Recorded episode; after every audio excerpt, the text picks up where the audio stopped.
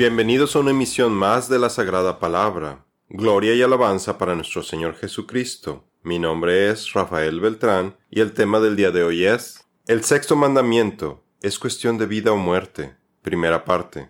En la emisión anterior vimos que el Señor en su amor hacia nosotros nos pide que honremos a nuestros padres, quienes son los responsables de educarnos en los caminos de Dios. El principio de honrar en el quinto mandamiento cambia nuestra relación con las personas que nos rodean, nos ayuda a enfocarnos en los demás con una actitud de dar en lugar de recibir, y las personas se vuelven preciosas para nosotros, dándonos una perspectiva de lo valioso que son las vidas de cada persona que nos rodea. Ahora veremos los principios sobre la vida que se esconden detrás del sexto mandamiento, porque el cometer un homicidio es lo opuesto a amar a tu prójimo que es el segundo de los más grandes mandamientos que nos dio Jesús en Mateo 22 del 36 al 40. Sin embargo, vemos en las Escrituras que el sexto mandamiento es transgredido desde Génesis hasta Apocalipsis y a lo largo de toda la historia de la humanidad, yendo en oposición directa a nuestro Creador, porque Él es un Dios de vida. El sexto mandamiento nos dice, No cometerás homicidio. Éxodo 20:13. Este mandamiento es normalmente traducido como no matarás en muchas traducciones de la Biblia, pero el verbo ratzach es más específico y significa cometer homicidio, asesinar, matar premeditadamente. Así que matar es un poco diferente que asesinar, y esta diferencia causa conflictos para entender este mandamiento correctamente. ¿Qué es asesinar o cometer homicidio? De acuerdo al diccionario de la Real Academia Española, es el delito de matar a una persona con alevosía, que es la circunstancia de haberse asegurado quien comete un delito contra las personas de que no corre ningún riesgo de que pudiera provenir una reacción defensiva por parte de la persona atacada. Ensañamiento consiste en aumentar inhumanamente y de forma deliberada el sufrimiento de la víctima causándole padecimientos innecesarios para la comisión del delito, o por una recompensa.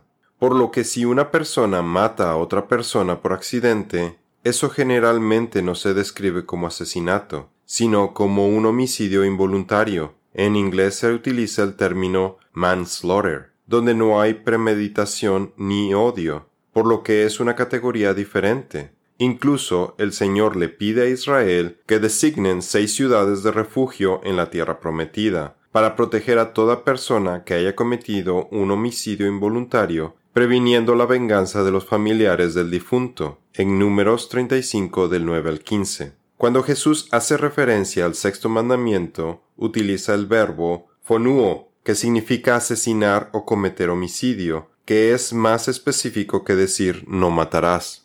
Le dijo, ¿cuáles? Jesús respondió, no cometerás homicidio, no cometerás adulterio, no robarás, no dirás falso testimonio. Mateo 19, 18. Por lo que el sexto mandamiento no se refiere a la idea budista ni hinduista de que es pecado matar a una cucaracha o a un mosquito. El mandamiento de Dios está hablando de algo mucho más serio, el cometer el homicidio de una persona. Por lo que si un policía se ve en la necesidad de quitarle la vida a un criminal para salvar a un inocente, o un soldado defendiendo a su patria de una invasión, le quita la vida a un enemigo, ¿a eso le llamamos asesinato? No, por eso es muy importante comprender la definición del sexto mandamiento, que se transgrede cuando se le quita la vida a un inocente de forma premeditada. Lo más grave que podía perder una persona es su vida, porque donde hay vida hay esperanza, porque cuando se le quita la vida a una persona, se le podría estar robando la última oportunidad para tener una vida eterna. ¿Qué pasa si a alguien se le quita la vida antes de que tenga la oportunidad de aceptar a Jesucristo en su vida? se le estaría robando la eternidad. Y por la mayor ofensa existe la mayor pena. ¿Cuál es la penalidad de transgredir el sexto mandamiento? Es la muerte, la pena capital. El que derrame sangre de hombre, por el hombre su sangre será derramada, porque a imagen de Dios hizo él al hombre. Génesis 9:6.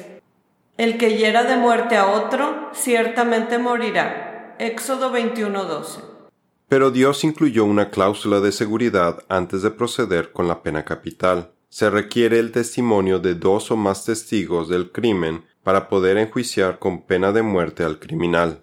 Si alguien mata a una persona, al asesino se le dará muerte ante la evidencia de testigos, pero a ninguna persona se le dará muerte por el testimonio de un solo testigo. Números 35-30. Como podrá apreciar, el cometer un homicidio ha sido penado desde el inicio con el destierro de Caín, y después Dios nos revela la penalidad para este pecado en los tiempos de Noé, por lo que la doctrina del dispensacionalismo no va de acuerdo a las escrituras, porque vemos que el sexto mandamiento es penado desde antes que fuera entregado a Moisés en el monte Sinaí, por lo que se estaría aplicando desde un periodo diferente a la que estipula el dispensacionalismo. El Señor no cambia de dispensación en dispensación. Malaquías 3:6. Solo nos va revelando más información a través del tiempo, como se muestra en las Escrituras. Por ejemplo, para el tiempo de Moisés nos dice que el castigo por quitarle la vida a un ser humano es diferente que al de un animal. Si un hombre le quita la vida a algún ser humano, ciertamente ha de morir, y el que quite la vida a un animal lo restituirá vida por vida. Levítico 24, 17 al 18. Después, nuestro Señor Jesucristo nos expande aún más el entendimiento del sexto mandamiento, al decirnos que sólo basta con que intencionalmente desarrollemos enojo u odio en nuestro corazón en contra de alguna persona para estar transgrediendo este mandamiento, y somos culpables de ser unos asesinos en nuestros corazones, aunque no hayamos cometido ningún acto físico en contra de la persona contra la que estemos enojados. Transgredimos este mandamiento con solo permitir ese mal pensamiento.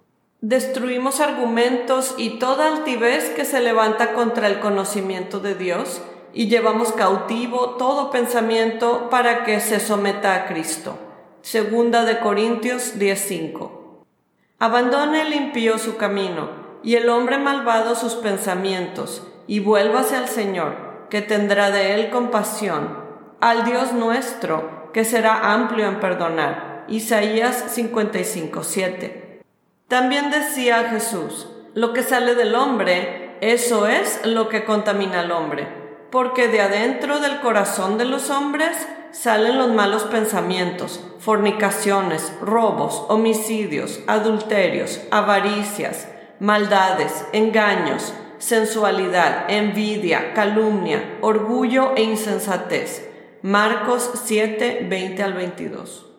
Así es que podemos llegar a transgredir este mandamiento con solo nuestra actitud. Si alguna vez ha odiado a alguien, ha cometido asesinato en su corazón. De ser así, arrepiéntase por transgredir el sexto mandamiento y pídale perdón a Dios. La transición del enojo de Caín, quien permitió en su mente que fuera subiendo de intensidad, lo llevó hasta el punto de cometer el primer asesinato, y nos sirve como demostración de este pecado. Ustedes han oído que fue dicho a los antiguos, no cometerás homicidio y cualquiera que comete homicidio será culpable en el juicio.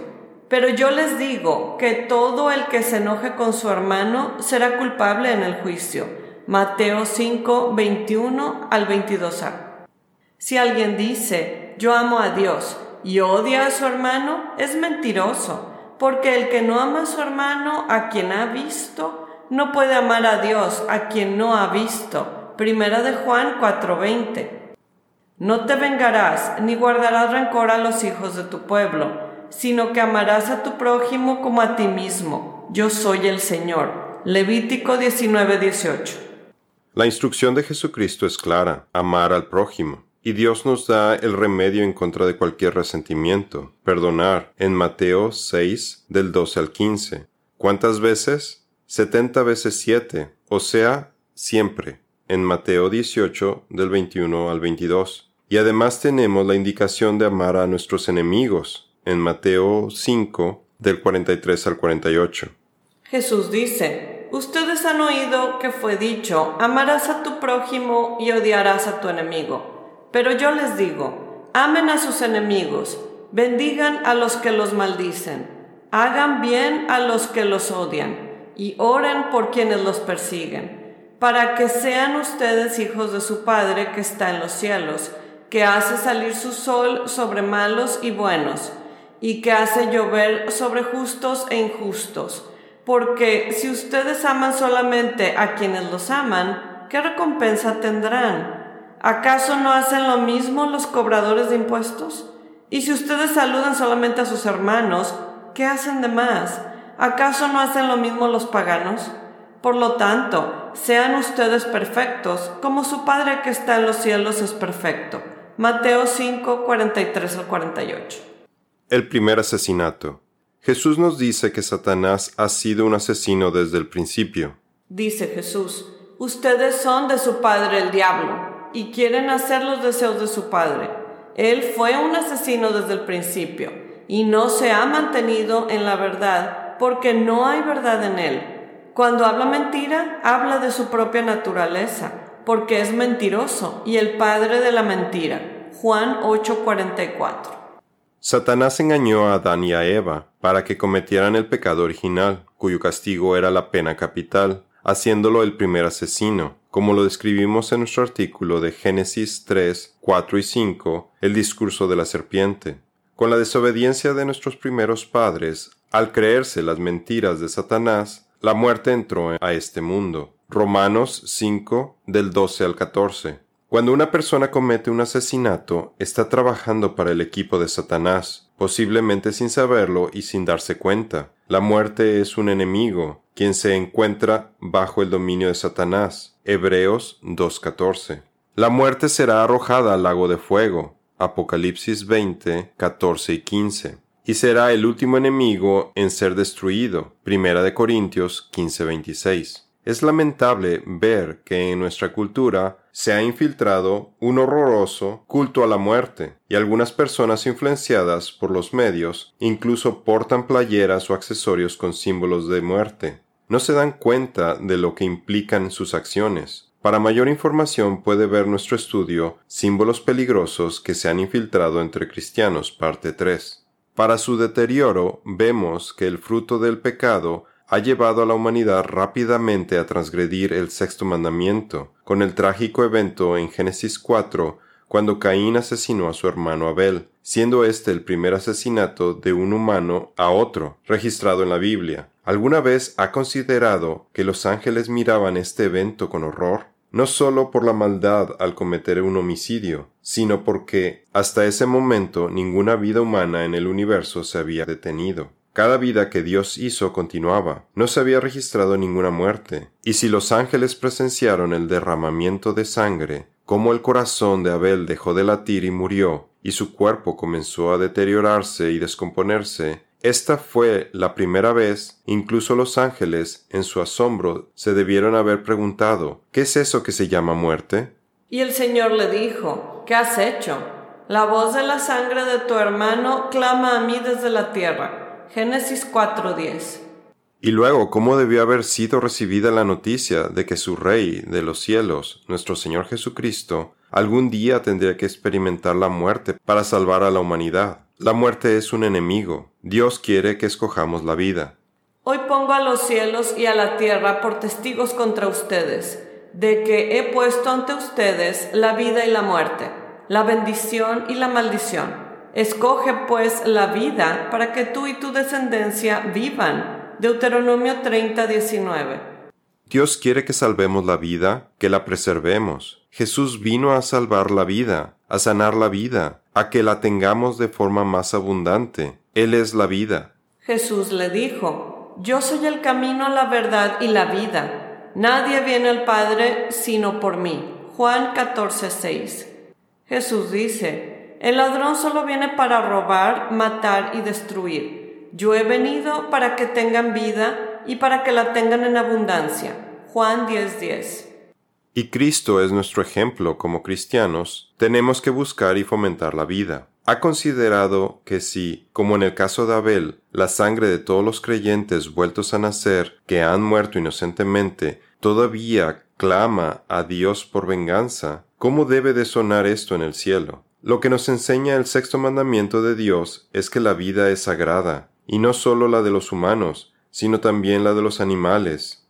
Las escrituras nos muestran que debemos tener compasión hacia los animales, incluso pequeños como los que encontramos en un nido de pájaros. He visto documentales en donde hablan acerca de asesinos seriales, y en muchos casos estas personas cuando eran niños mostraban crueldad hacia los animales. Por ejemplo, mataban pájaros o gatos, y así empezaron su carrera criminal. Quizás nadie les puso un freno en su momento. Recuerdo hace algunos años, cuando recién había llegado a Canadá, leí una noticia de primera plana en un periódico local acerca de un hombre que iba a ser llevado a la corte por crueldad animal hacia un mapache, por haberle sacado la basura y ensuciado su propiedad. Pero me llamó la atención que hubieran leyes canadienses que protegieran a los animales de esa forma.